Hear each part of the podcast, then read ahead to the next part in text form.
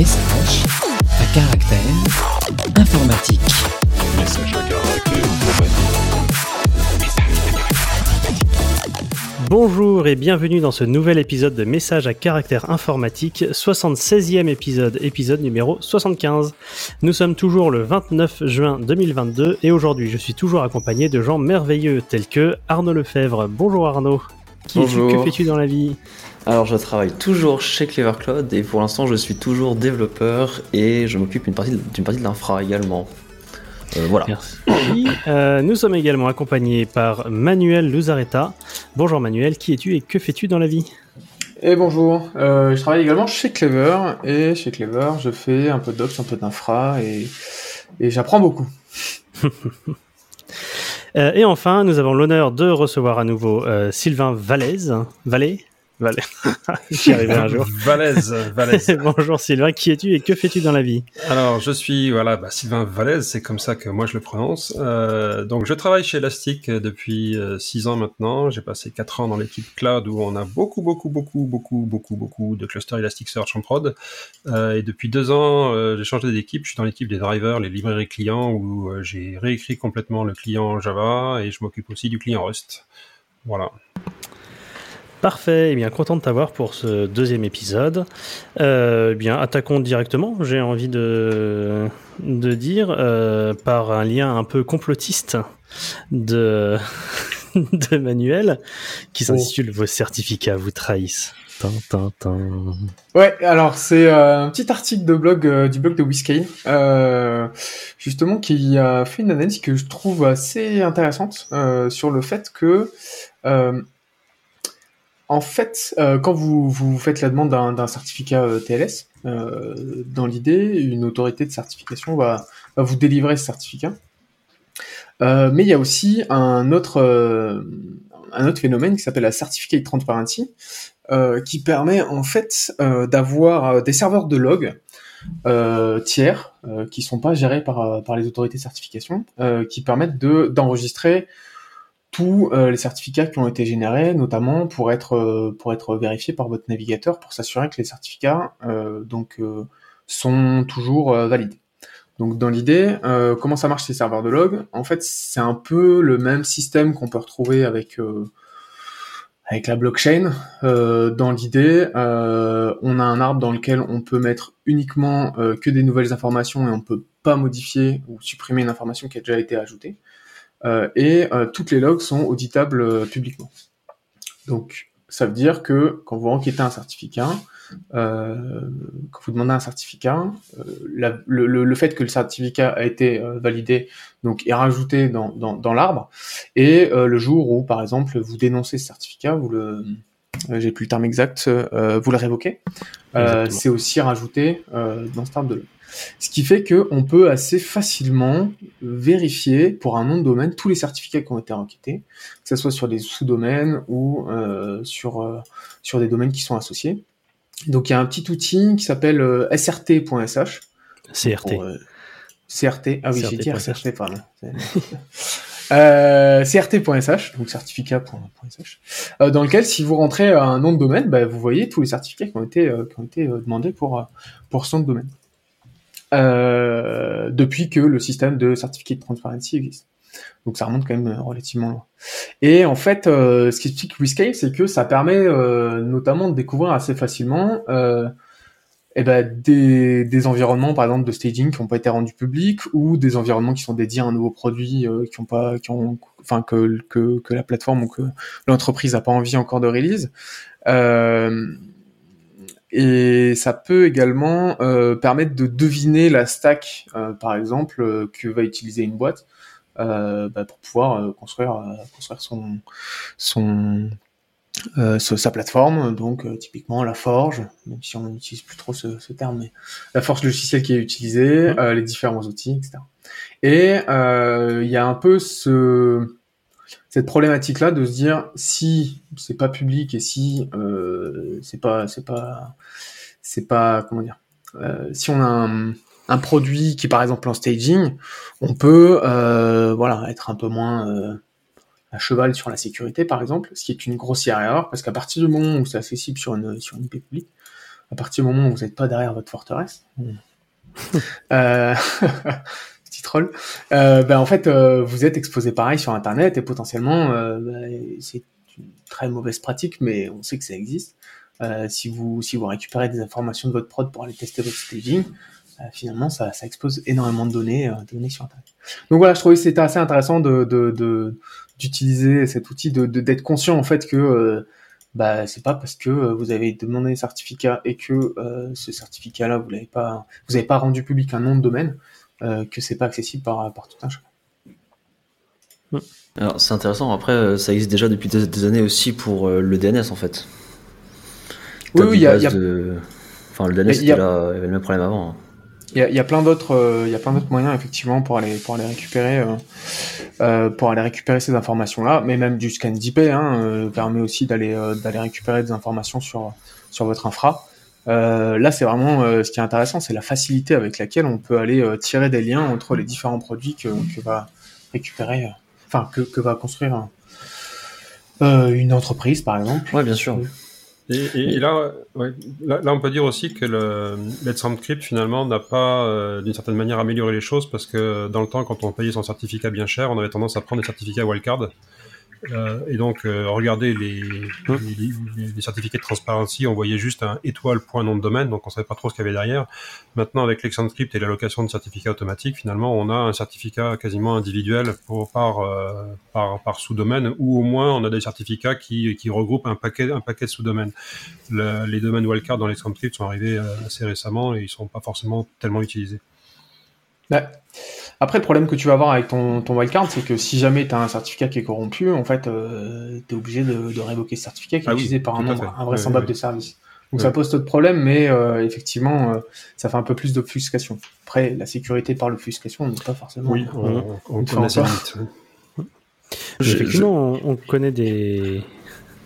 On a, on a eu des clients euh, qui ont, des, ont acheté des domaines pour certains de leurs services de dev euh, qui n'ont rien à voir avec leur, euh, leur activité. Quoi. Limite, ils ont utilisé un générateur de, de, de phrases, euh, enfin, Ouais. limite Camoulox, et ils ont rajouté un point .fr derrière et, euh, et, euh, et du coup, ils utilisent ça pour faire du dev ou certaines API internes, etc. Pour, bon, après, on est dans l'obfuscation, hein, mais pour éviter de, que le domaine principal soit trop pollué. Quoi.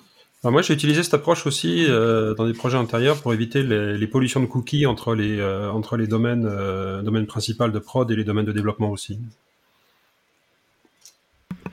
Ah, c'est Ouais, pas bête ça. ouais, effectivement.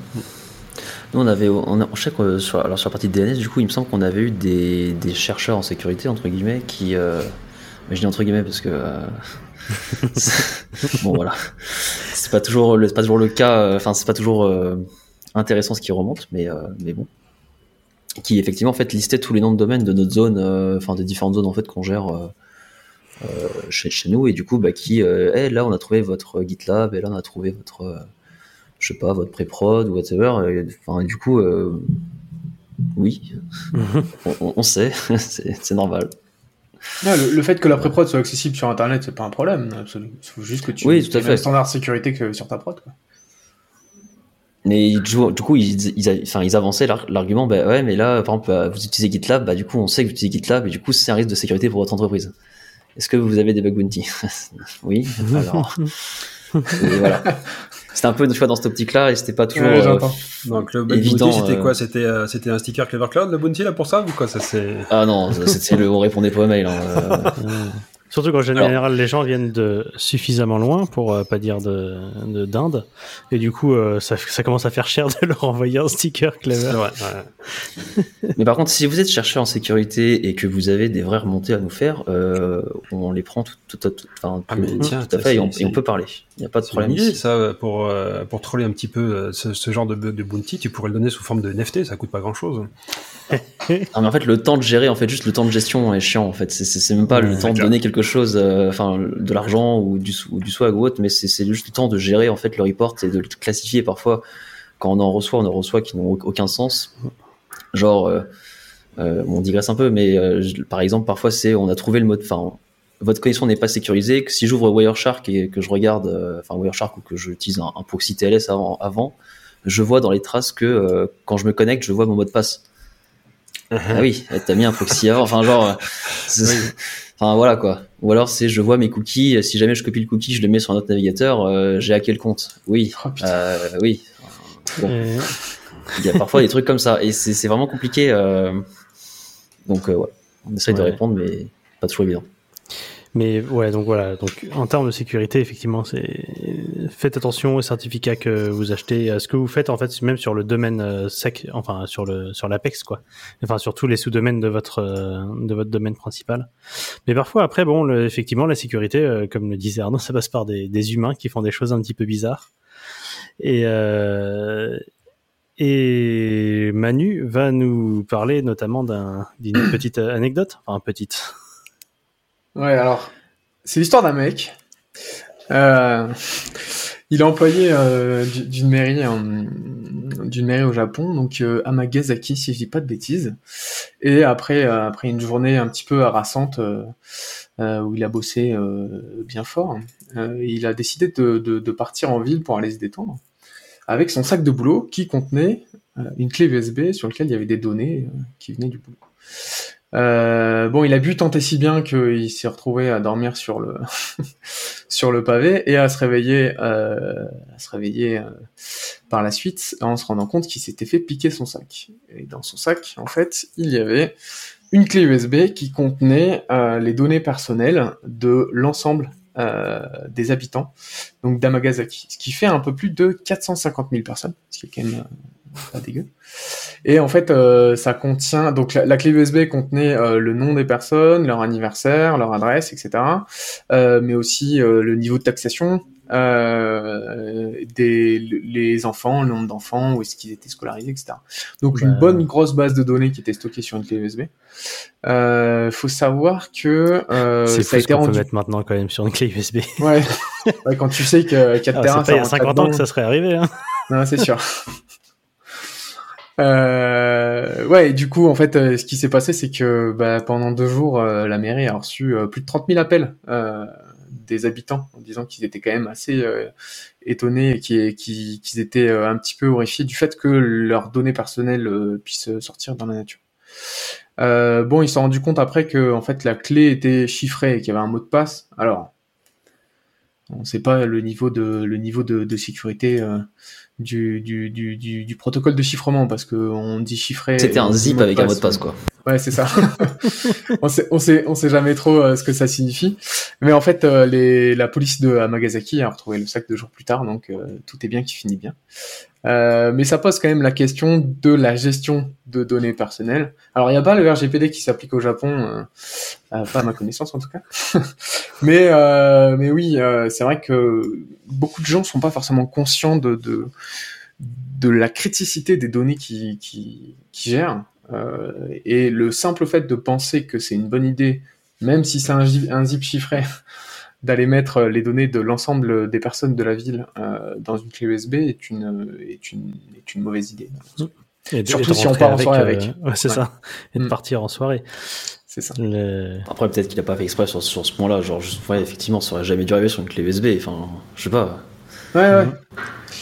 Mhm. Mais, Mais, mais euh, voilà, je- donc euh, faites attention quand vous traitez les données personnelles des gens, c'est précieux. La Moi, que gestion du matériel euh, dans les entreprises, euh, enfin entreprises ou collectivités, etc., c'est une question euh, importante. Ouais. Tu disais, Sylvain? Euh, Non. moi, je crois Ah non, disait, je, je trouve intéressant. Alors, la, la police a indiqué que euh, la clé USB n'a pas été accédée ou un truc comme ça, enfin, que la, la donnée n'a pas été accédée ou. Euh, Alors, enfin, je sais pas comment ils peuvent savoir. Rien ne mais- semble indiquer Oui, que Bah, la donnée était bon. accédée.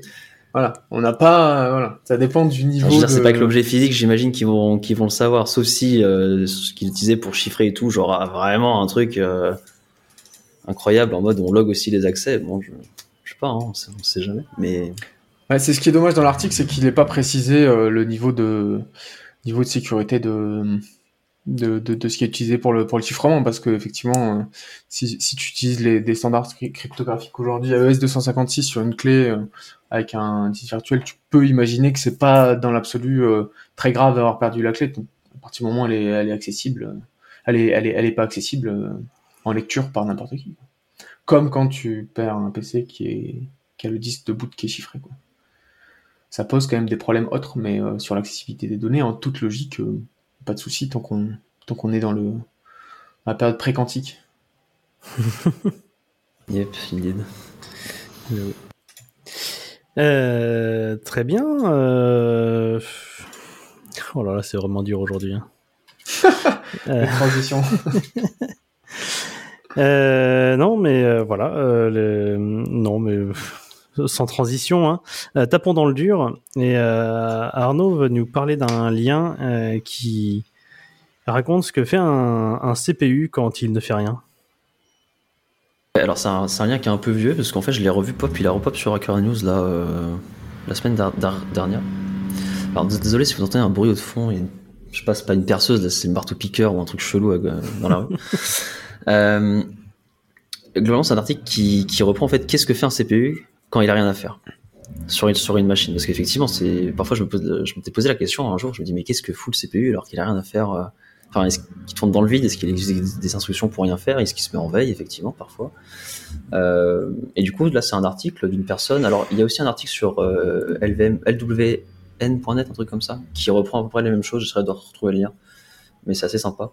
Et en fait, qui vous décrit globalement euh, qu'est-ce que fait le CPU. Bon, globalement, rien de très très incroyable. hein. Il se met en veille euh, dès qu'il peut pour l'économie d'énergie. Euh, et en fait, après, il est réveillé périodiquement en fait par par des timers hardware en général pour pour voir s'il y a des, tâches à faire en fait. C'est-à-dire, il va dire bon bah là, je vais aller je vais aller dormir pendant euh, 4 millisecondes et dans 4 millisecondes, il va y avoir un, un timer qui va me qui va me réveiller. Je vais regarder s'il y a de nouvelles tâches à faire. Si on n'a pas, je, re- je retourne dormir et si on a, bah je les traite quoi.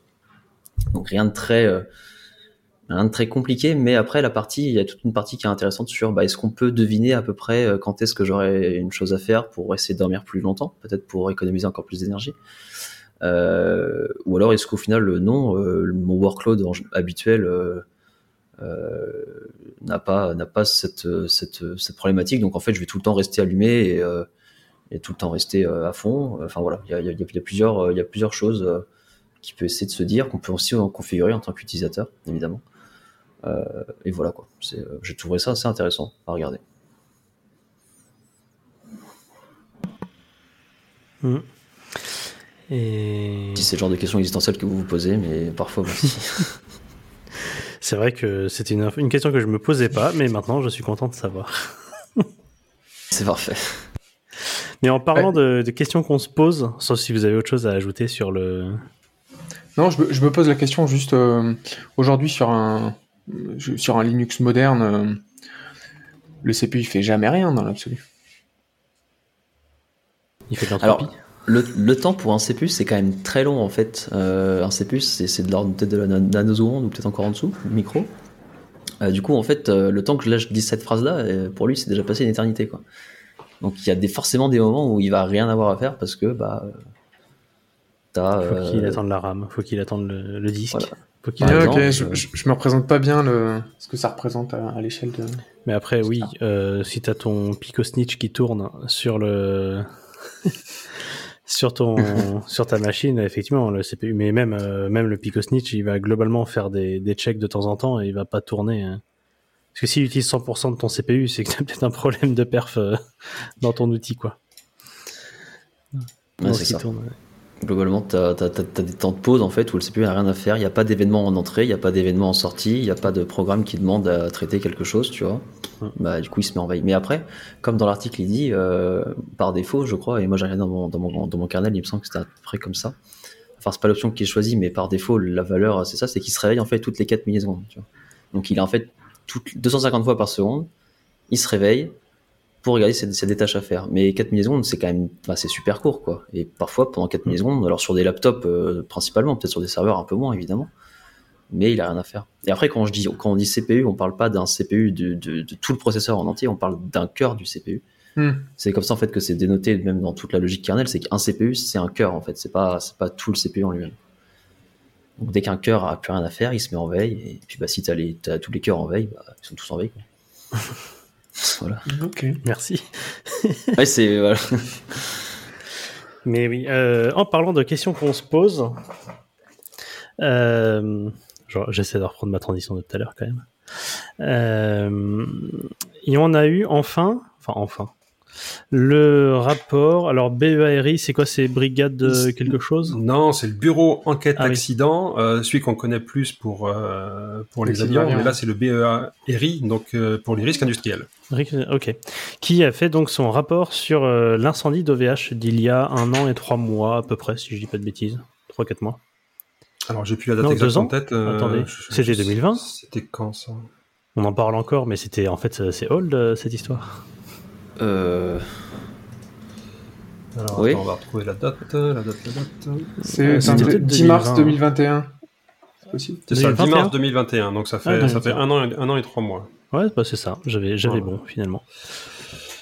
Euh, alors ouais, donc c'est moi qui ai sorti le lien. Euh, je trouve ce document euh, très intéressant. Euh, alors on va pas troller sur OVH, c'est pas c'est pas le but de l'histoire, mais c'est c'est de voir un peu quel est le processus euh, qui qui se met en qui se met en en ordre de bataille quand euh, quand ce genre d'événement arrive et surtout qu'est-ce qu'est-ce qu'on a dans ce rapport? Donc le lien euh, ça ça pointe sur sur une page de lafibre.info où on a aussi un lien vers le PDF du, du BEA où- qui décrit l'analyse euh, l'analyse détaillée et on voit un peu toute leur méthodologie de, de travail, d'enquête, euh, les actions judiciaires qu'il y a en retour, et surtout il y a une chose très intéressante, et là ça va nous, nous, nous apprendre un petit peu euh, des choses sur le data center, c'est l'analyse des choses qui ont contribué en gros à, à, à envenimer la situation, enfin envenimer, à, à, à rendre la situation plus euh, pire que ce qu'elle n'aurait pu ou aurait dû être. Alors il y a des choses intéressantes là-dedans. Euh, alors on a beaucoup parlé euh, de la conception des bâtiments. Euh, les gens se sont focalisés sur le fait qu'il y avait des planchers en bois, qui peut sembler très bizarre dans un data, center, mais si on regarde le rapport, en fait ces planchers étaient en bois inifugé, donc totalement conformes aux normes. Il n'y avait pas de problème là-dessus. Par contre, la conception des bâtiments a été un élément négatif dans le truc parce que pour euh, pour économiser de l'énergie sur le refroidissement, ils étaient conçus de façon à favoriser la convection par euh, finalement un effet de tirage, un peu de cheminée, euh, en, tirant de l'air vers l'extérieur et en le ramenant vers l'intérieur de cette tour carrée pour faire une convection naturelle qui évitait d'avoir à installer des bah, systèmes de, refroidissement mécanique. Alors d'un point de vue PUE et énergie, etc., c'est génial comme idée. L'inconvénient, c'est que quand vous avez un data center qui est en fait une énorme cheminée et qui a le feu qui se déclare au rez-de-chaussée, et ben euh, voilà, quoi. donc il y a tout, il y a tout qui crame. Et ce qui manquait là-dedans, finalement, Très très bien. voilà, ça prend très très bien. Et ce qui manquait là-dedans, finalement, c'était un moyen de fermer ces, euh, ces entrées d'air sur l'extérieur qui apparemment n'existaient pas. Euh, donc ça, c'est un des points qui sont mis en avant dans le rapport. Euh, un autre élément aussi euh, intéressant, c'est sur le, il y a des photos donc euh, vue aérienne de l'installation où on voit qu'il y a SBG 1, SBG 2, SBG 3. C'est SBG 2 qui a cramé et euh, l'incendie s'est propagé à SBG 1, mais pas à SBG 3. Pourquoi? Parce que euh, entre le 2 et 3, il y avait des portes coupe-feu euh, qui ont Hmm. ralenti, euh, qui étaient conçus pour ralentir l'incendie pendant deux heures. Donc SBG3 n'a pas été touché. Par contre, SBG1, il y a euh, quatre salles sur 12 qui, euh, qui ont été détruites. Donc euh, c'est intéressant de voir finalement, euh, on, on navigue dans, dans toutes ces notions euh, très virtuelles euh, de cloud, de serveurs qui sont machin, etc. Mais finalement, là, on a une illustration parfaite que le cloud, c'est juste l'ordinateur de quelqu'un d'autre et que bah, il est quelque part, quoi. hein. Et, euh, et après, si on continue le- les, les, les choses qui ont euh, qui ont empiré la situation, c'est que euh, n'y avait pas de système d'extinction. Donc là, on se dit, mais s'il n'y a pas obligation, bah en fait non. Dans la réglementation française sur les data centers, il n'y a pas obligation de système d'extinction, il y a obligation de système de détection. Donc il a effectivement ont, fonctionné, mais il n'y avait pas de système d'extinction. Donc en gros, le feu est parti euh, et le data center a été construit en se disant que euh, bah, finalement les, les, les services de secours étant informés de, de, en gros, on enregistre les installations industrielles auprès des services de secours et c'était basé sur le fait qu'ils allaient intervenir assez rapidement euh, pour euh, bah, pour maîtriser le feu en, en cas de départ de feu éventuel. Mais problème, euh, c'est que les moyens en eau se sont avérés très insuffisants. Il y avait une borne d'incendie pour tout le site. Il n'y avait pas assez de flotte. Je, je crois pas qu'ils étaient justement enregistrés en tant que zone euh, industrielle ou un truc comme Euh, ça. je, si si je, si on lit si on lit le truc, je crois qu'ils y étaient, mais peu- alors peut-être pas à la, à la hauteur de ce qui était effectivement déployé par contre. hein, ouais. Et euh, donc l'autre truc, c'est qu'il y avait qu'un seul qu'une seule borne d'incendie, donc qui était largement sous-dimensionnée par rapport à l'ampleur de, de l'incendie. Et donc ils ont dû, il a fallu qu'ils fassent venir un, un bateau pompe. Alors chance, ils étaient euh, au bord de la rivière, hein, donc euh, il y a un, un- un bateau pompe qui est arrivé et qui là a pu commencer à balancer de la flotte. Mais il a fallu le temps qu'il arrive. Et euh, de toute façon, il a fallu 1h30 avant de pouvoir couper l'électricité. Donc là, c'est intéressant aussi parce que on voit que, en gros, les data centers, on va, tout faire pour assurer une alimentation électrique permanente avec des batteries, avec des groupes électrogènes, avec des alimentations redondées, etc. Mais il faut pas oublier de mettre les interrupteurs de secours. Et là, apparemment, il n'y avait pas vraiment moyen ou pas facilement euh, d'isoler l'installation électrique. Et euh, il a fallu qu'en gros, ils aillent chez le fournisseur d'électricité, c'est-à-dire qu'à l'autre bout du, du, fil électrique, chez, chez EDF, j'imagine, sur un poste de distribution haute tension, pour couper le courant à ce niveau-là. Ils n'ont pas pu le faire sur le site. Et, euh, et après ça, euh, une fois qu'on a coupé le courant, les groupes électrogènes se sont dit ah, ah il n'y a plus de courant, je le mets en route. C'est-à-dire qu'il n'y avait pas moyen de dire au groupe électrogène tu ne te mets pas en route quand on coupe le courant parce que euh, on veut intervenir. Donc il n'y avait pas moyen de débrayer le système, ce qui fait que les pompiers n'ont pas pu actionner les moyens en eau parce que quand on met de l'eau sur l'électricité haute tension, ça se passe pas très bien en général. Quoi. Donc euh, tout ça fait qu'il a fallu en gros plus d'une heure trente d'après le rapport pour, pour pouvoir commencer à arroser le data center. Et là, bon, avec l'effet cheminée, bah, ça a donné ce qu'on a vu. Quoi. Donc, euh, Voilà, donc ce, ce rapport est super intéressant parce qu'on plonge un petit peu dans, la, dans, dans les entrailles euh, physiques du data center euh, avec une cause originelle qui est probablement une fuite d'eau des systèmes de refroidissement sur, euh, sur un onduleur apparemment, ou, ou au moins sur les systèmes électriques qui étaient au rez-de-chaussée, et tout est parti de là. Voilà, donc. Euh, Pour préciser, le, le, but de ce rapport, c'était juste d'établir les problèmes techniques, enfin, problèmes techniques qu'il y a eu, genre pendant le. Enfin, qui ouais, ont amené à l'incendie, mais pas encore les conséquences juridiques, euh, enfin, ou les, comment, les responsabilités euh, des différents parties, quoi. Non, non, non, là, c'est vraiment une analyse, on va dire, euh, technique de. Ouais. C'est un post-mortem. Voilà, c'est un post-mortem, exactement. Donc, c'est un post-mortem sur, sur les causes, euh, donc là purement factuel, les éléments aggravants, les éléments qui favorisent aussi, qui ont qui ont qui ont, qui ont permis, euh, qui ont été positifs, parce qu'il y a aussi un certain nombre de points positifs, et puis euh, et puis après euh, les, les, les, conséquences euh, en termes en termes de faits sur le, les infrastructures qui ont été détruites, etc. Après sur les sur les impacts en termes de services clients et les, et les éventuelles suites juridiques, c'est totalement hors, hors, sujet en fait par rapport à ce rapport-là qui est purement sur sur sur les sur l'effet de, de, de l'accident. Mais je trouve que ça illustre bien le côté le diable est dans les détails. Oui. Et puis aussi, on voit, euh, on, voit finalement quand on va concevoir. Alors là, on parle d'un data center, mais c'est aussi un système de manière générale. C'est que on, va penser à la résilience du système Là, on, on, par exemple, les groupes électrogènes qui se mettent en route, mais il faut aussi penser à des situations euh, catastrophiques euh, qu'on espère ne, jamais avoir à affronter, euh, où il faut pouvoir des fois débrayer les trucs. Alors, typiquement sur des systèmes, pour des systèmes cloud, pour revenir à ce qui, à ce qui, nous intéresse, ça va être par exemple le fait de pouvoir, quand il y a un énorme crash, de, redé de, de, de redémarrer les systèmes progressivement, un par un, plutôt que euh, ces effets de, de, de, de, meute quand on redémarre un ensemble de systèmes où tout le monde va aller défoncer la base de données au démarrage, euh, des notions de redémarrage progressif, etc. Enfin voilà, c'est, c'est, ce genre de réflexion peut être appliqué à plein, plein de contextes en fait. Hein, c'est-à-dire que euh, il y a la résilience du système, mais ensuite il y a le, l'état, l'état de catastrophe. Naturel ou informatique et, et, ensuite comment comment on repart en fait hein. Ouais. Bah, par exemple, euh, le boot en PXE, bah, si à un moment tu perds toute une salle et que tous les serveurs veulent rebooter euh, via, sur le réseau, potentiellement ils vont mettre un petit peu de temps à booter. Quoi. Ouais, c'est ça. Ouais. Si leur système euh, est à distance. Euh, et ben, en parlant d'incidents.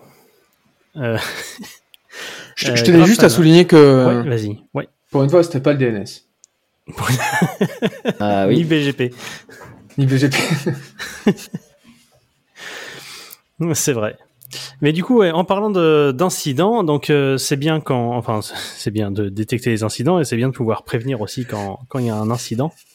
Et, et ça nous amène euh, au lien suivant, euh, qui donc voilà, Grafana, il y a quelques semaines, si j'ai pas de bêtises. Le 14 juin, un truc comme ça. Le... Ah oui, bah, c'était pas il y a quelques semaines, c'était il y a il y a 10 ouais, jours. Euh, oui, il y a deux semaines. donc quelques. En fait, on, en fait, j'étais bon. Euh, ah, euh, donc Grafana qui fait euh, globalement, alors le produit de base de Grafana, c'est un outil euh, open source. Ils ont une version cloud aussi, si je dis pas de bêtises, euh, qui vous permet de faire facilement des, des dashboards à partir d'un certain nombre de sources. Donc ça peut prendre de l'Elasticsearch en entrée, ça peut prendre différentes time series DB, différentes DB, du, voilà, du Warp 10 par exemple en entrée. Et vous sortir euh, des dashboards avec euh, des jolis graphes, euh, tout un tout un tas de choses euh, que vous pouvez construire euh, vous-même euh, plus ou moins facilement. Et donc ils ont différents différents outils, notamment ils en ont un qu'ils ont racheté il y a un peu plus d'un an, je crois. Enfin ils ont racheté une boîte il y a un peu plus d'un an pour pour construire cet outil qui s'appelle OnCall et qui globalement vous permet de faire votre monitoring par-dessus Grafana.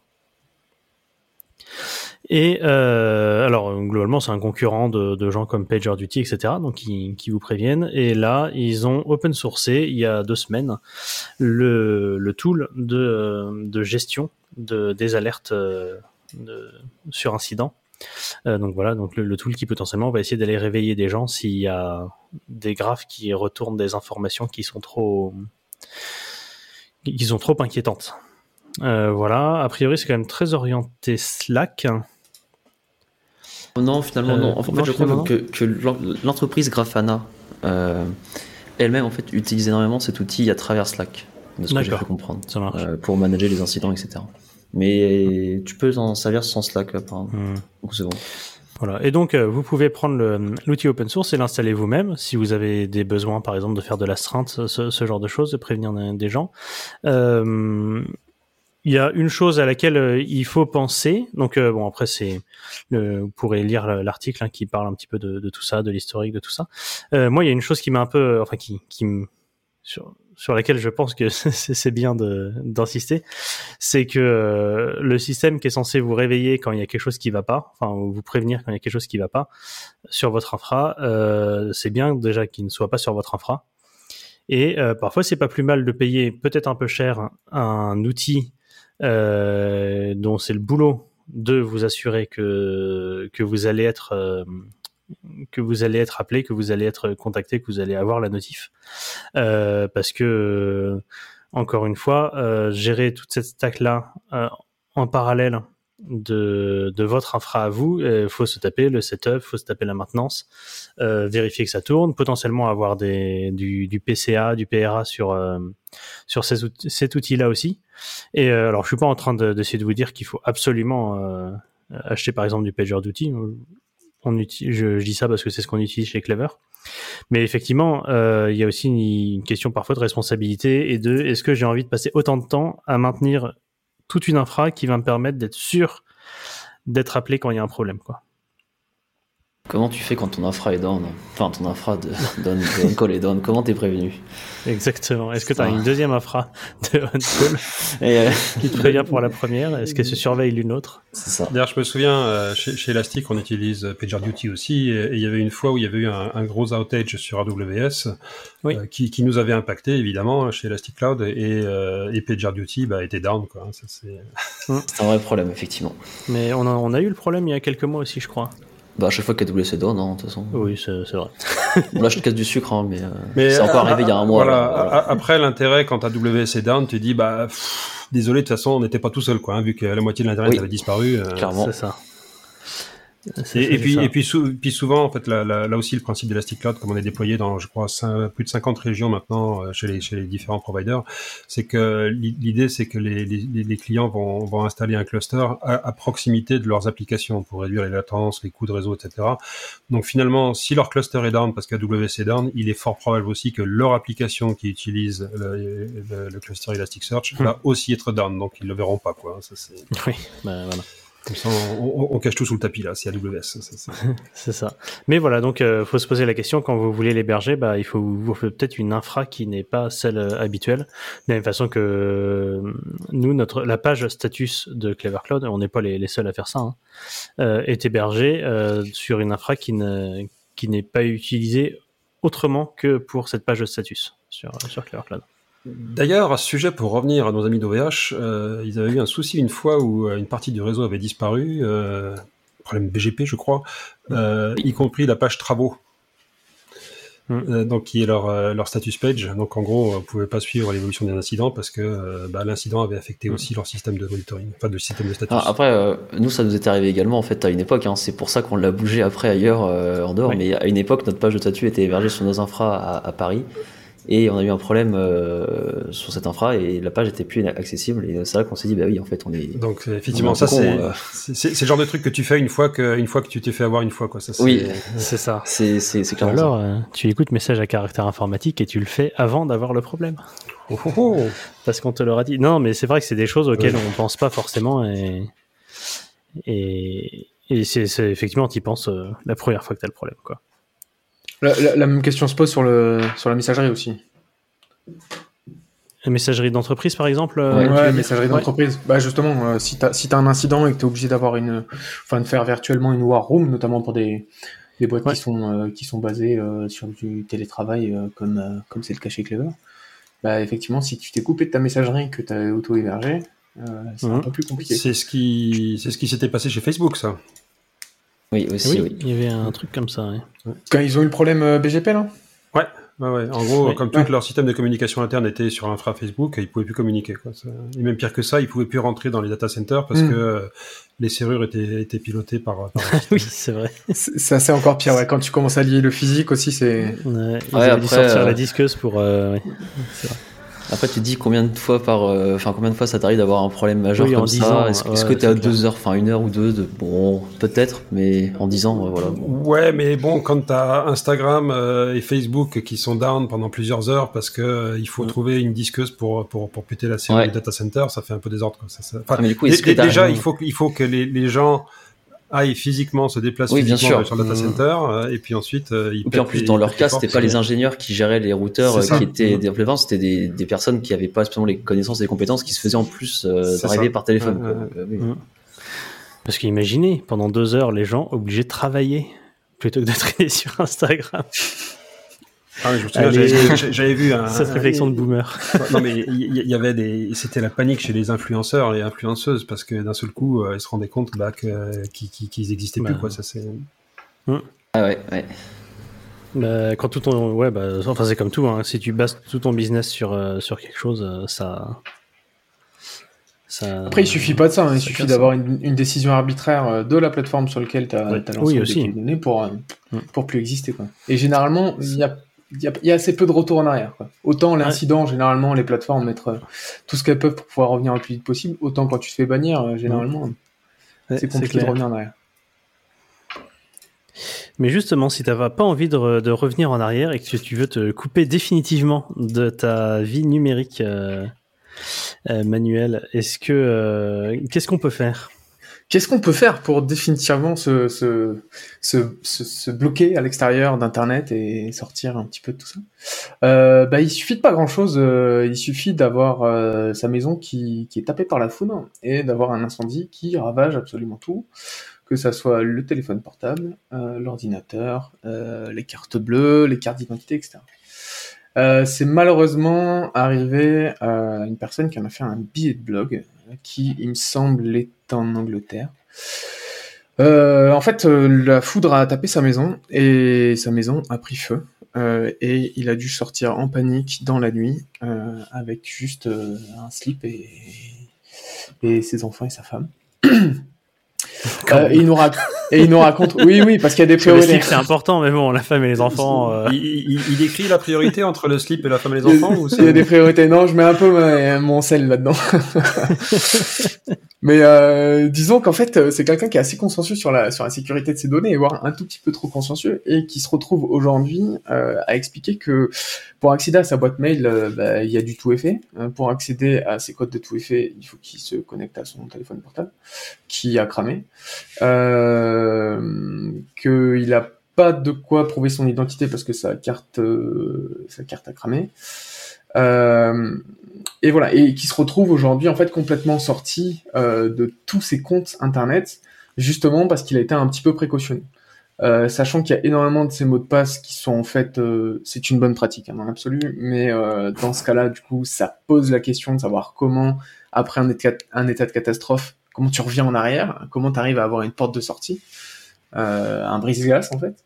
Euh, il se retrouve là effectivement avec euh, donc la plupart de ses passwords qu'il ne connaît pas, son volt de password qui est de de passe pardon, J'avoue que j'utilise des anglicismes un peu à tort et à travers. Donc son, son coffre-fort de mots de passe sur Internet, donc un, un système comme par exemple Dashlane ou OnePassword, euh, il faut un, un mot de passe euh, master pour, pour s'y pour, pour, pour s'y connecter. C'est un mot de passe que tout le monde connaît, sauf que quand en plus on rajoute du tout effet euh, là-dessus, et ben en fait on n'a plus accès à, à son coffre-fort sur Internet. Euh, voilà, et du coup, il explique que quand même, il avait pris des précautions. Euh, il avait une YubiKey qui est cramée. Euh, il avait des recovery codes. Donc, vous savez quand vous quand vous quand, quand vous activez l'option euh, tout effet. Donc, tout effet, c'est euh, c'est euh, un second facteur d'authentification. Euh, généralement, c'est euh, c'est un code qu'on vous demande de rentrer après avoir rentré votre mot de passe euh, et que qui s'affiche sur sur un système qui gère le, le TOTP, c'est-à-dire le, le one-time password. Donc vous savez, c'est les, les six chiffres là que, que vous rentrez quand, quand, quand on vous demande de ce, ce mot de passe là. Euh, et du coup, c'est possible d'avoir ce qu'on appelle des recovery codes quand on, génère la première fois, quand on active la première fois l'option. Il explique que euh, les, co- les recovery codes, il, les a bien récupérés, il les a écrits consciencieusement sur des bouts de papier qu'il a stockés dans un coffre-fort qui était soi-disant résistant euh, au feu et que en fait bah, avec la chaleur le papier a flambé. Donc voilà, donc c'est ça pose des questions intéressantes de savoir c'est bien de pouvoir sécuriser un maximum l'ensemble de ces services, euh, d'avoir une base de données de ces mots de passe euh, avec des mots de passe qu'on connaît pas parce que justement une des premières facteurs de, de piratage de ces comptes c'est la réutilisation de mots de passe. Euh, et le problème, c'est qu'il faut trouver une, une voie de sortie, euh, justement, quand on a des catastrophes comme ça, une voie de sortie honorable, euh, et d'arriver à retrouver la possibilité de se reconnecter à ces comptes, ou au moins à des comptes majeurs, euh, type euh, au moins un compte mail. Quoi.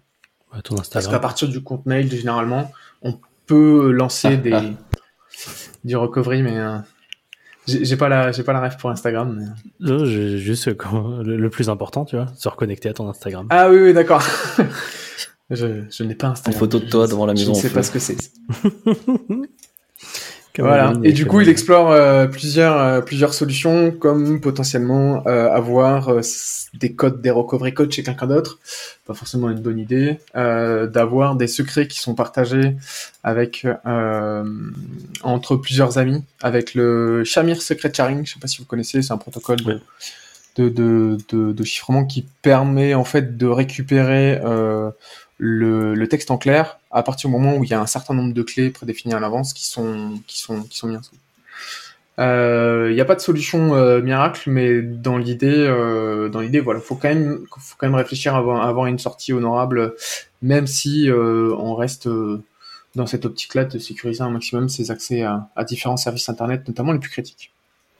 Il y, a, il y a des problèmes liés à ça aussi, euh, qui, qui sont le problème du décès, c'est-à-dire que quand quelqu'un euh, malheureusement décède, euh, comment est-ce qu'on on récupère entre guillemets ces, ces comptes quoi hein? C'est aussi un problème auquel il, auquel il faut pas il faut penser, pas forcément quand on est vieux, parce que bah, on peut se faire écraser par un bus quand on traverse la rue. Hein.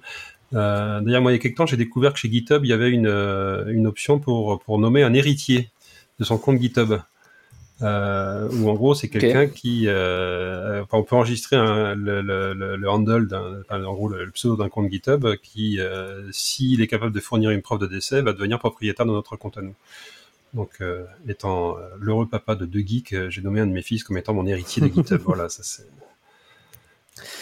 Et, et euh, j'en profite pour faire une petite publicité pour un, pour un service euh, qui est, il me semble, notre client, qui s'appelle legapass.com et qui fait littéralement, enfin, c'est voilà, une entreprise qui, qui est littéralement, euh, qui vous permet de, de passer, enfin, en- de vous leur envoyer tous vos, tous vos différents accès et normalement ils stockent ça de façon très sécurisée jusqu'à ce que quelqu'un, euh, quelqu'un de vos enfants ou bref, ou quelqu'un se pointe avec votre certificat de décès et euh, qui puisse le remettre. C'est intéressant ça. Ouais, ouais, bah c'est Mm. exactement ça en fait, c'est intéressant. Ouais. voilà. Moi, genre, j'ai ce même problème de bootstrap. euh, si jamais je perds euh, genre euh, tous mes accès, euh, je, je connais certains trucs, mais il me faudra quand même toujours euh, genre euh, ma clé PGP ou whatever en fait qui permettra de tout déchiffrer der- derrière. Et du coup, j'ai Ou- toujours ce problème de Bootstrap aussi, de comment est-ce que je vais faire pour la mettre quelque part euh, de safe. quoi. Bah, ouais. Où tu perds ton téléphone avec tes, avec tes clés, euh, tes clés double facteur, quoi. Non, parce que ça, j'ai tous mes recovery codes justement Ah oui, également d'accord, tu les euh, stockés. ouais. Enfin voilà, j'ai ça, j'ai tout. C'est juste en fait ce petit problème de Bootstrap là qui me permet juste de télécharger en fait tout mon password mana- man- manager. Et je pense Euh, qu'il y, y y a énormément de gens qui, sur le, sur le 2FA, en fait, ne, ne, ne conservent pas les, les recovery codes. Oui, c'est un vrai problème. Mais oui. Oui. Ouais, parce que nous après, par exemple sur le support, ça nous arrive euh, effectivement des gens parfois qui viennent nous dire, bah j'ai perdu accès à mon compte. euh, et nous on est là, bah ouais, bah. bah, Enfin, si, il nous faut une preuve d'ident- d'identité, donc un Mhm. passeport, une carte d'identité, un truc comme ça. C'est assez, euh, bah, enfin, c'est assez Et, sécurité. et- et ensuite, il, il faut aussi que tu saches faire le lien entre la, la, la, la preuve d'identité, genre la photo d'un passeport, et, et effectivement la personne qui est à l'autre bout du fil, quoi. hein. C'est pas évident non Et plus. hein. également, c'est c'est ça qui est la, partie, la, la partie la plus complexe. Ouais. Oui, parce qu'il y a le classique SMS. Euh... Hey Arnaud, c'est Julien. euh, J'ai paumé Ouais. ma clé SSH. Tu m'en refais une? Tu peux me remettre celle-là sur le serveur, s'il te plaît? Ouais, ou Euh, tu, piques, tu piques le portefeuille de ta cible aussi pour avoir sa carte d'identité. hein. Oui, oui, aussi. Après, voilà, il y a aussi. euh, Il y, a, il y, a, il y a quel est aussi le niveau de, de malveillance aussi des, des gens ou de. Euh, Parce que là, là, on peut, enfin, bref, on peut partir loin dans cette Ah oui, discussion de. Parce que si t'es vraiment la cible d'une attaque, euh, globalement, euh, quoi que tu fasses, euh, Oui, t'as pas- t'as peu de chances de. de- ouais, il suffit que la bonne personne euh, vienne te draguer euh, euh, en sortie de boîte, euh, tu vois, et, et que tu finisses, euh, tu vois, dans son lit, bah, on sait jamais, tu vois. Ah, Après, il y a aussi le fait que tu peux te faire. euh, Enfin, tout, tout simplement, euh, y a- y a- y- si- à partir du moment où tu connais tes mots de passe, il suffit qu'il y ait quelqu'un qui te tabasse euh, pour qu'à un moment donné tu les donnes, quoi. Mais Oui, euh, ça, veut, ça, veut, ça veut pas dire que, par essence, tu, tu, tu peux pas te protéger complètement de toutes les attaques, qu'il faut pas s'en protéger un minimum. J'aime bien une, une analogie où c'est pas parce que quelqu'un de très motivé va vouloir rentrer dans ta baraque et te piquer tes affaires qu'il faut que tu laisses tout ouvert avec un panneau, tigné- un panneau devant en disant euh, rentrez chez moi, c'est ouvert. Quoi.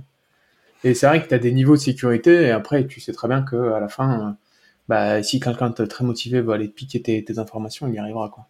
Mais il faut faire attention au discours euh, pour pas que les gens se disent bon de toute façon si je me fais récupérer les trucs, je me fais récupérer les trucs, le tout est fait, ça me fait chier. Euh, les mots de passe, je vais les réutiliser parce que c'est plus simple. Et puis basta. Quoi. Alors c'est marrant parce qu'on pourrait faire un, un, un parallèle très très politique avec ce qui se passe sur les armes à feu aux États-Unis où beaucoup de gens disent euh, c'est pas les Mmh. armes qui tuent, c'est les gens qui les qui, qui, qui, Mmh. qui les actionnent. Et euh, voilà, c'est pareil. Si tu rends l'accès facile aux armes, euh, il se passe ce qu'on ce qu'on voit, ce qui se passe aux États-Unis. Hein, ça c'est. Ouais, faut pas être trop manichéen. ouais. Très bien. Voilà, voilà. Eh bien, en Donc- parlant d'accès. j'ai euh, j'ai cassé la ouais. transition là. hein, non, ça, non, c'est- mais, euh, non, mais je, vais, je vais retomber sur mes pattes. Euh, En parlant de décès, En parlant de décès, non, voilà, ou d'accès euh, à des services euh, numériques. Euh, et voilà, il y a un lien de Le Monde Informatique, d'ailleurs, euh, sur euh, GitHub qui a euh, open sourcé, qui, bon, qui, qui parle un petit peu de comment il gère la gestion des identités, des accès, etc.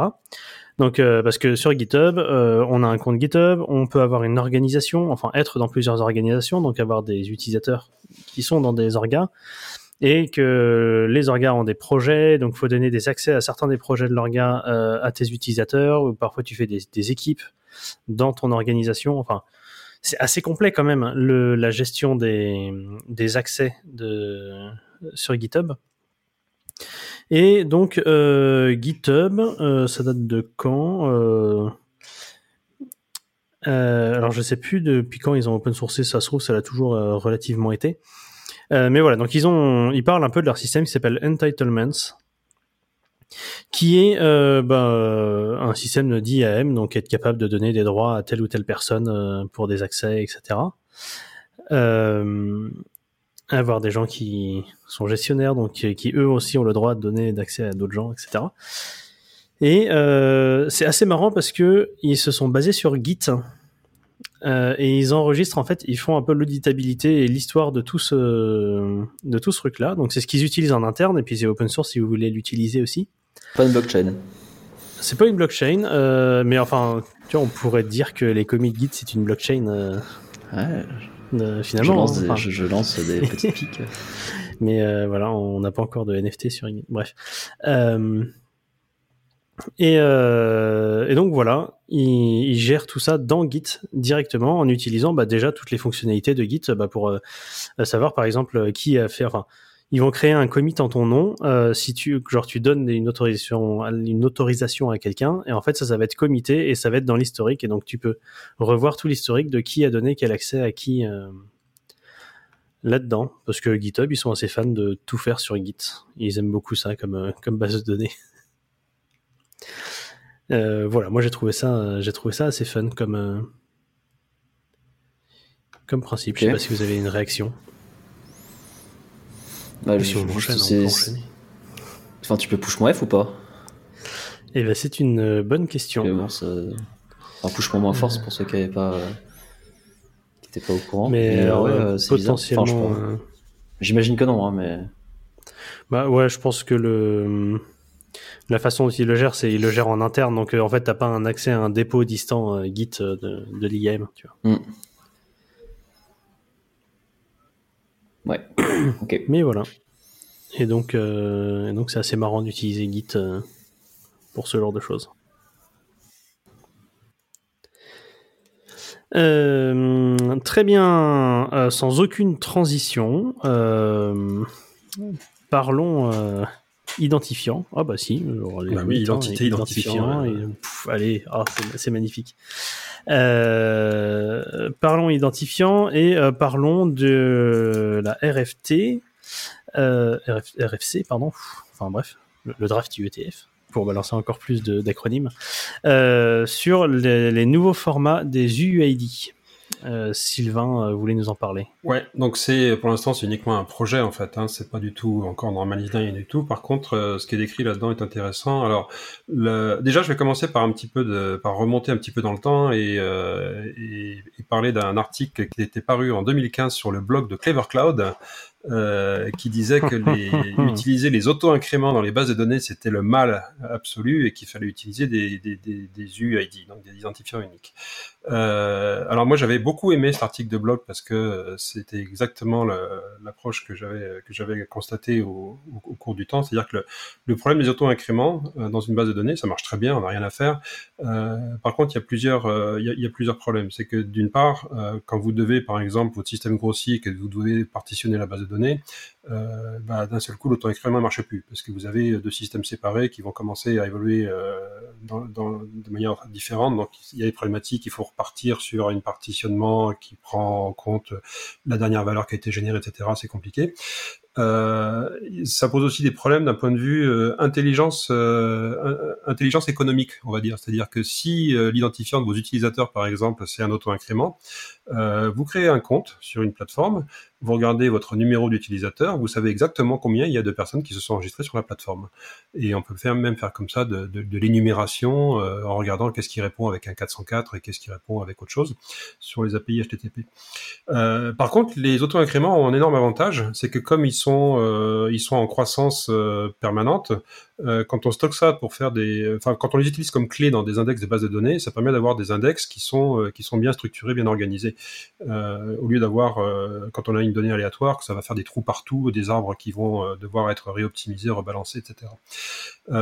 Donc l'UID d'une manière générale est une très bonne idée, mais pose des problèmes avec les bases de données parce que justement il va taper de manière totalement aléatoire n'importe où dans, dans, dans l'arbre des index. Euh, donc euh, il y a des gens, euh, il y a beaucoup de gens qui ont travaillé sur bah, comment résoudre ce problème, quelque chose qui soit intermédiaire entre le entre l'auto-incrément et, et, et l'UID totalement random. Euh, moi, dans le temps, j'ai utilisé un truc qui s'appelle Snowflake. C'était euh, c'était Twitter qui avait fait ça. C'était des identifiants euh, uniques sur 64 bits. 64 bits, ce qui moi m'intéressait beaucoup parce que en Java, ça rentre dans un long qui est un type primitif. Ça évite aussi de faire une allocation en mémoire. Euh, avec l'inconvénient, c'est que ça nécessite une petite coordination au démarrage, puisque chaque serveur du système doit avoir en gros un, une espèce d'identifiant unique qui va lui servir, qui va lui servir à, à- à générer ces identifiants. Mais au-delà de ça, ça marche super bien. Et donc là, il y a une proposition euh, qui vise à, à- formaliser des, des- des nouveaux types d'UID, donc euh, V6, V7 et V8, euh, qui maintiennent en gros euh, les propriétés euh, d'unicité sans coordination des UID classiques, mais en offrant une garantie d'ordre, euh, en particulier d'ordre chronologique, justement pouvoir être utilisé dans les bases de données. Euh, alors, on, voit les V6, V7 et V8. Alors, la plus intéressante de mon point de vue, c'est la, c'est la V7. Euh, ah oui, un autre problème sur les UID aussi, c'est que euh, ils ont été conçus dans des temps anciens où le cloud et la virtualisation euh, n'existaient pas ou existaient peu, et en particulier certains sont basés sur des adresses MAC. Euh, les adresses MAC, quand on est dans un environnement virtualisé, euh, bah, ça va, ça vient. Est-ce que euh, on peut pas avoir des conflits d'adresses MAC qui seraient générés sur des machines virtuelles? Euh, Plus aussi des problèmes de sécurité, puisqu'une adresse MAC physique aussi vous donne l'identité du constructeur, et parfois même un peu des, des, des, des- notions de série ou de lot, donc vous pouvez comme ça attaquer des interfaces réseau des choses comme ça. Donc l'UID V7 vise à, à, à dire bah on va se baser sur une partie qui va être timestamp, basée sur euh, les millisecondes passées depuis le 1er janvier 1970, mais sur 48 bits, parce que euh, on sait tous que sur 32 bits, le 19 janvier 2038, whoop, on retourne en arrière, parce que euh, voilà, on va avoir un integer overflow. Euh, donc avec 48 bits, on est, euh, on est à peu près large. Et puis ensuite, une composante derrière qui, elle, est, euh, est, est- est totalement aléatoire avec des recommandations sur la, sur la façon de générer, générer les aléatoires. Donc ce V6, il est, euh, il est intéressant parce que euh, bah, il a vraiment une unicité qui est garantie sans se baser sur les adresses MAC et il a aussi une, des, des caractéristiques d'ordre qui sont intéressantes pour l'utiliser dans les bases de données. Voilà. Après, ils définissent aussi une, une V8, euh, un format qui manque dans, dans, dans le format UID, qui est en gros, euh, tu fais ce que tu veux. Il faut juste qu'il y ait 4 bits à un endroit qui identifie que c'est une V8 et le reste, euh, bah, tu mets ce que tu veux dedans. Euh, voilà, donc euh, moi je recommande de, de lire cet article euh, sur le blog de Clever Cloud de 2015, euh, pas parce que vous êtes gentil, vous êtes mes copains, mais parce qu'il est vraiment intéressant. Quoi. Ça, c'est- Et d'ailleurs, déjà à l'époque, le côté ça explose, le- les index de la base de données avaient déjà été soulevés Oui. À ce point de vue-là. Ouais. Et en fait, euh, quand on regarde dans le, dans le, le draft, euh, je viens de perdre l'onglet. Quand on regarde dans le draft, en fait, ils ont commencé par regarder, par regarder euh, tout ce qui existait déjà. Oui. Euh, justement tout ce qui avait été fait pour euh, pallier ce problème des UID. Donc euh, effectivement, il y a. Alors moi, je connaissais les ULID. Qui, qui ressemble beaucoup à ce qui a été fait en V7 et je pense que ce qui a été fait aussi par Twitter par euh, voilà donc parce que même ça, Twitter ouais. en a différentes versions ils ont Mhm. les lexical UID le Snowflake puis après il y a des gens qui ont repris donc il y a- il y, a du Flake il y a du Elastic Flake il y a du euh, Flake ID il y a du Sony Flake enfin donc voilà il y a- Chacun a fait sa son petit flake. Quoi, ça, c'est- ça exactement. Euh, voilà, il y a quelqu'un qui a fait un order de UID. Enfin, donc il y a plein de propositions qui ont été faites sur des choses un petit peu, un petit peu bizarres. Euh, moi, par exemple, je sais que j'aimais bien euh, ULID parce que euh, il générait, il s'arrangeait pour que ça ressemble à un UID V4. Ouais. C'est-à-dire qu'il y avait bien le, le truc identifié et en fait tu pouvais le parser dans un UID V4. Euh, tu pouvais, enfin, tu pouvais générer euh, quelque part un ULID et ensuite le stocker dans un UID, que ce soit dans ton code ou dans la DB. Et globalement, ça fonctionnait, il me semble. C'était fait pour être compatible. Et, euh, et après, au-delà du, du format de génération, il y a des choses aussi intéressantes sur le sur l'encodage. C'est-à-dire que l'encodage classique de UID, il est sur 36 caractères, puisque en gros, c'est euh, un chiffre hexa par caractère plus euh, quelques tirets, euh, ce qui est pas très efficace si on le stocke sous forme de, de string, alors qu'en dessous, c'est euh, finalement c'est un entier 128 bits. Donc euh, ULID, par exemple, définit un encodage qui tient sur euh, 26 caractères et, et qui reste, on va dire, URL safe aussi. Donc, ça permet aussi, si on le stocke sous forme de chaîne de caractères, de réduire l'espace. Euh, si, on Ouais. fait, si on fait un encodage en base 64, qui est un petit peu moins joli sur une URL, bah, ça, ça, ça réduit encore plus le, le stockage. Mais d'une manière générale, euh, avec euh, avec l'arrivée des entiers 128 bits dans les langages, typiquement on l'a dans Rust maintenant, euh, c'est c'est bien finalement quand on en mémoire de représenter les UID non pas par euh, par une chaîne de caractères, mais par un entier 128 bits. On va éviter euh, des allocations, de l'utilisation mémoire, etc. Et donc, euh, utiliser PostgreSQL. Enfin, utiliser les types. Les types natifs euh, UID, ouais. Les types natifs UID, euh, notamment fournis par PostgreSQL. Il y en a un en Elasticsearch ou? Non. Non, non, non, non. Euh, voilà, mais euh, utilisez. euh, si vous voulez utiliser des UID, euh, utilisez le type natif qui permet de gagner de la place. Beaucoup Exactement. de place. Euh, en parlant de gagner de la place, gagnons un peu de place sur le, sur le réseau en quittant, euh, enfin en, en passant tous à HTTP3. Enfin, peut-être. Enfin, euh, ça dépend. Il y a peut-être encore quelques réticences. Tu veux nous en parler, euh, Arnaud? Ah, je sais pas du tout s'il y a des réticences, mais en tout cas, euh, ce qu'on peut dire, c'est que la. Désolé, ça, ça tape. hein. la proposition, euh, enfin la RFC en fait, euh, HTTP3 a été, a été acceptée. Donc en fait, HTTP3 est à présent standardisé. Donc euh, même si euh, pas mal d'outils déjà, enfin en tout cas certaines, un certain nombre implémentaient HTTP3, à chaque fois en fait ils se basaient sur une version euh, de la du draft. Alors je, je, je sais plus comment dire de sur la norme, sur, sur Quick. Ouais. Ouais, sur RFC, ouais. Et du coup, euh, à chaque fois, il la faisait évoluer tranquillement, et euh, bon, ça pouvait euh, amener certaines incompatibilités entre, entre deux versions qui n'étaient pas les mêmes. Mais aujourd'hui, maintenant, c'est c'est fixé. Euh, donc tout le monde pourra se baser sur une seule, une seule et même RFC, et du coup, euh, on va pouvoir commencer à utiliser HTTP3 euh, de manière euh, quotidienne, quoi. Et alors, qu'est-ce qu'il y a dans HTTP3 Alors, on, je qu'on a déjà parlé plusieurs fois d'HTTP3 dans ce podcast. euh, On va faire la- un petit la- rappel. Après, la, on va dire la, grande particularité, c'est qu'on c'est qu'on sort du paradigme TCP. On, on va commencer à utiliser en fait un autre protocole qui s'appelle Quick, qui se base en fait sur du euh, sur de l'UDP pour transporter la, la donnée. Donc en fait, il réimplémente entre guillemets TCP euh, au-dessus d'UDP, mais pour de bonnes raisons. Et euh, et du coup, euh, du coup, après le protocole HTTP en lui-même, je crois, est assez équivalent à ce qu'il y avait dans HTTP2. Hein. Euh, je, enfin, toujours les, les, les headers compressés. euh, Enfin, c'est plus du texte maintenant, c'est du binaire. Donc, euh, donc voilà. Mais, euh, mais globalement, euh, globalement, on va ch- changer le paradigme d'accès à certains bah, services où au lieu d'utiliser du TCP, on va utiliser de l'UDP. Donc ça va forcément poser des problèmes au niveau de nombreux proxys qui ne seront pas du tout d'accord. Les entreprises ou euh, d'autres, euh, je sais pas, les endpoints publics qui bloquent l'UDP par défaut parce que euh, parce que l'UDP c'est le mal. Euh, et puis et puis comme en plus de ça tout le trafic est chiffré de bout en bout a priori, bah, ça va être ça va être le même problème. Euh, euh, qu'on a déjà en fait avec euh, toutes les, les middleware qui veulent absolument introspecter ton, stream et, te présenter un certificat TLS que tu dois truster absolument pour qu'il pour qu'il regarde ce que ce que tu as. Là, il faudra qu'il réimplémente tout ça pour Quick. Alors, un peu de boulot. Il y avait un, truc intéressant, je crois, dans HTTP3 par rapport au HTTP2. Euh, c'est que il y a hum, un nouveau code de retour qui est le code 103 euh, qui n'existait pas vraiment en HTTP2. En fait, le, une des nouveautés de HTTP2, mais qui n'a finalement jamais vraiment été utilisée de, de mémoire, c'était de pouvoir potentiellement euh, pousser de la donnée au client euh, pour pour lui dire bah écoute je sais que tu télécharges par exemple ce HTML ou ce, ce truc là et tu vas avoir besoin de ça ça et ça et du coup je les envoie directement dans les trames suivantes. Comme ça ça ira plus vite. Et en fait bah il n'y a pas vraiment eu d'implémentation côté serveur de, ces trucs là sauf sur certains trucs très très précis.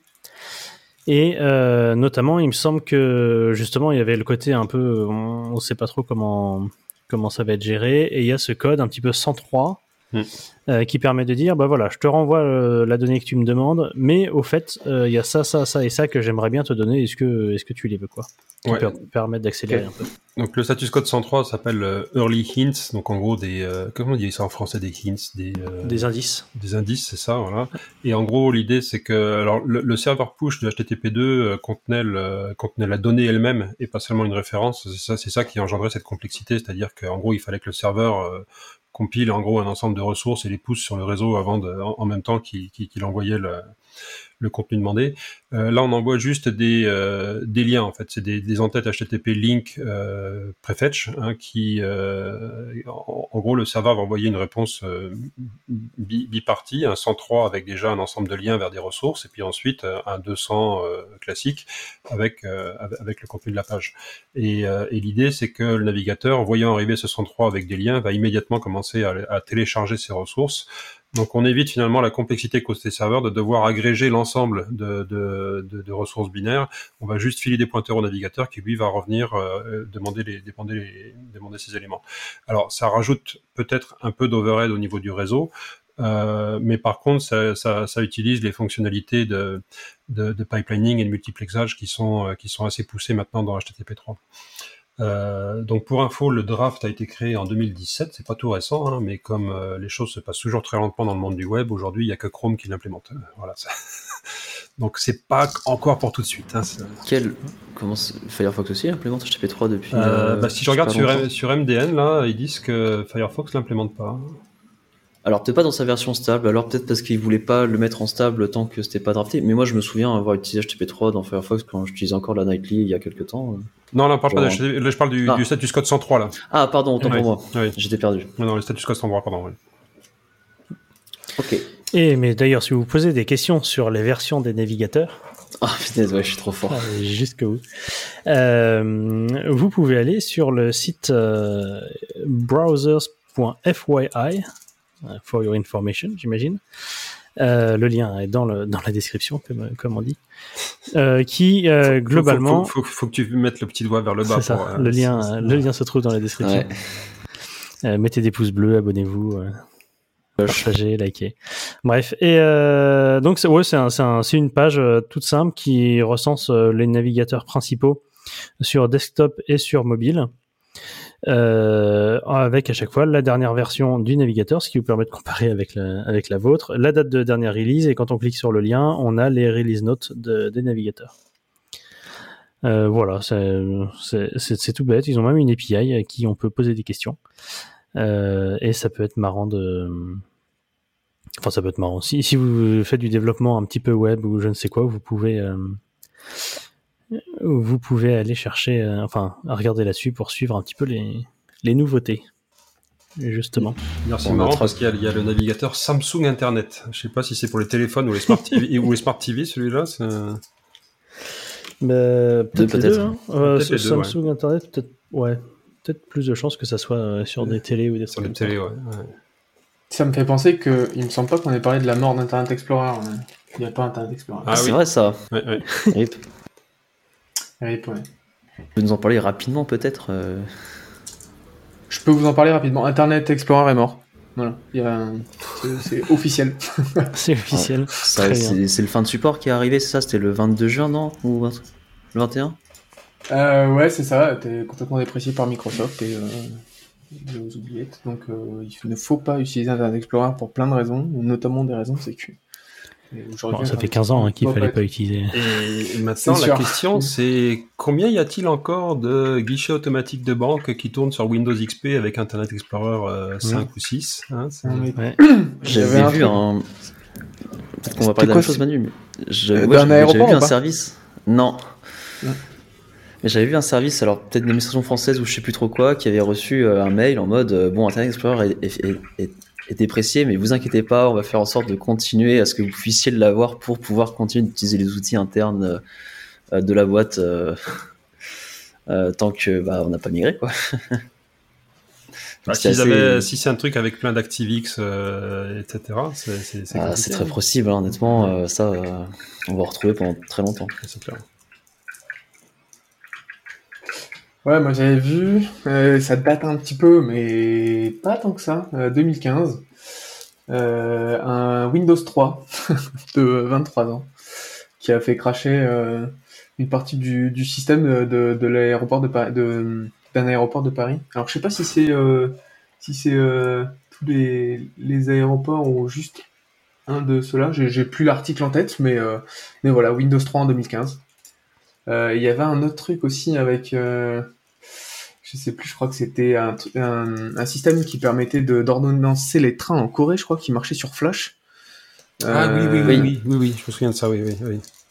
Un truc comme ça, ouais. Et ouais, sur Flash, ouais. à l'époque où ça a été euh, déprécié, euh, et en fait ils se sont rendus compte qu'ils avaient laissé ça de côté et qu'ils savaient pas du tout comment ça marchait. Mais ils avaient, ils avaient besoin de, de, de garder Flash pour faire fonctionner le, le système. Et ça a apparemment ça a mis un- quand même un, un sacré foutoir hein, dans, dans la gestion des trains. Euh, juste par rapport, pour revenir à HTTP3, j'ai un peu de retard, mais euh, euh, on mettra dans les, notes de, l'émission, il y a une super vidéo, j'en avais déjà parlé dans l'épisode de 67, 68, je sais plus, d'un mec qui s'a- qui s'appelle Peter, et qui a une chaîne YouTube qui s'appelle Peter Explain Tech, et qui fait des super, comment on appelle ça? Des super schémas de comment fonctionne euh, TCP, UDP euh, et Quick. Euh, et du coup, il parle un peu d'HTTP3 et, de, et, des- et des- et des fonctionnalités que ça va ramener. Donc, euh, on va le rajouter euh, sous, le, sous la discussion qu'on a eu tout à l'heure. Carrément. Parfait. Eh bien, nous arrivons euh, à la fin de cet épisode. Et nous allons, pour le coup, vraiment euh, tirer euh, avec mon générateur de nombres pseudo-aléatoires. Euh, le, le- le- la personne qui va euh, choisir, qui va nous proposer sa musique de la, de la semaine. Euh, nous avons donc Bluxt, donc Sylvain, entre 1 et 5, Manuel entre 6 et 10, Arnaud entre 11 et 15 et Julien moi-même entre 16 et 20. Est-ce que tu as pris une photo des lavalampes de Cloudflare avant ou pas non J'ai pris une photo des 50 des Clever Cloud qui traînent dans mon tiroir. J'ai fait 7 et donc c'est Manuel qui nous propose sa musique. Euh, alors, qu'est-ce que j'ai mis? Ouais, bah, euh, pff, comme d'hab, j'écoute beaucoup d'électro euh, quand j'ai besoin de me concentrer parce que notamment euh, il y a peu de paroles et ça me permet de me concentrer, de me mettre dans une sorte d'ambiance de boulot. Euh, donc généralement, euh, je laisse un peu tourner euh, Spotify qui me propose des trucs en fonction de ce que j'écoute. Et là, c'est un, un groupe. Je crois que la, la- la- le, le morceau est assez vieux dans, dans, dans l'idée, mais c'est la première fois que que je l'ai entendu, c'était la semaine dernière, et c'est plutôt cool. Ça s'appelle Mickey Way, et le groupe s'appelle euh, Mort Fustang. Voilà. Donc si vous avez l'occasion, c'est assez planant, j'aime bien. C'est vrai que c'est planant. Eh bien, euh, merci, euh, merci à vous trois d'avoir participé à, à ces deux épisodes. Euh, pour rappel, on peut vous trouver. euh, alors, euh, Manuel est en euh, lecture seule sur les réseaux sociaux, comme il le dit si bien. J'aime beaucoup cette expression. Euh, Sylvain euh, s'appelle Bluxt, euh, B-L-U-X-T-E, sur euh, Twitter. Euh, Arnaud s'appelle euh, Black Youp. Je te laisse épeler. C'est bien ça. B-L-A-C-K-Y-O-U-P. Voilà. Et, et moi, vous pourrez me trouver aussi sur Twitter euh, sous le doux surnom de Judu, euh, avec deux fois de U, parce que j'aime pas mettre des chiffres dans mon, dans mon pseudo. N'hésitez pas à liker son tweet euh, pinned Ah parce oui. qu'il nous reproche de pas le liker assez. donc. Exactement. vous pouvez aller voir le, mon tweet épinglé. Ça fait 5 ans qu'il est épinglé. C'est une blague dont je suis pas peu fier. Et vous pouvez aller euh, lâcher un like et, et la retweeter. Euh, elle a besoin de visibilité, cette blague. Désolé. Euh, Elle est belle, Sylvain. hein. Euh, je viens de voir ta tête. euh, Attends, il faut, il, faut, il faut que je la déchiffre et que je comprenne le sens, le, le sens profond, quoi. hein. Comme très souvent avec ces Parce blagues. que, parce que je, je vois qu'on peut ouvrir euh, un second degré, il y a probablement en dessous un troisième, un quatrième et un cinquième degré, quoi. hein. donc euh, je, vais, je vais décortiquer tout ça. hein. C'est ça. Non, c'est juste un, un très beau jeu de mots dont je, dont je suis très fier. Oui, oui. Euh, voilà, voilà. Je vous la spoil pas, hein, je vous laisserai aller lire euh, sur mon Twitter. Euh, très bien, et bien merci beaucoup d'avoir euh, d'avoir participé. Merci pour les gens qui nous écoutent euh, d'avoir écouté. Et on se retrouve pour un prochain épisode un peu plus tard. Merci beaucoup Sylvain d'avoir participé à cet épisode. Merci à vous, Comme c'était- invité. c'était très sympa. Et, et voilà, bravo pour ton premier épisode, Manuel, en tant que qu'éclaireur. C'est C'est mo- ton premier, euh, ton deuxième maintenant.